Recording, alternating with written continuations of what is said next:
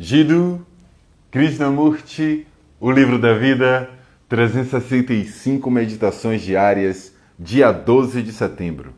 Não há liberdade de pensamento.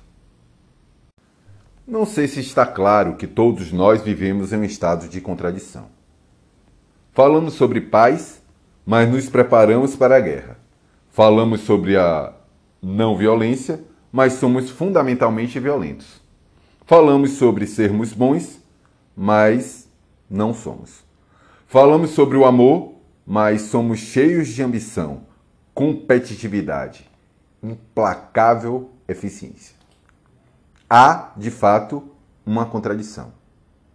A ação que deveria dessa contradição só produz frustração e mais contradição. Todo pensamento é parcial. O pensamento é a resposta da memória.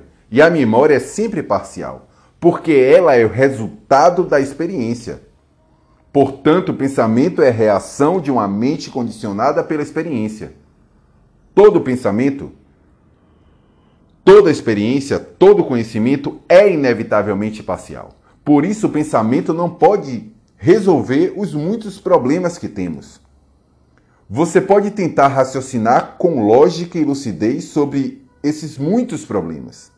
Mas se observar sua própria mente, verá que o seu pensamento é condicionado por suas circunstâncias, pela cultura em que você nasceu, pelo alimento que você come, pelo clima em que você vive, pelos jornais que lê, pelas pressões e influências de sua vida diária precisamos entender muito claramente que nosso pensamento é a resposta da memória. E a memória é mecanicista. O conhecimento é sempre incompleto. E todo pensamento nascido do conhecimento é limitado, parcial, jamais é livre. Então, não existe liberdade de pensamento.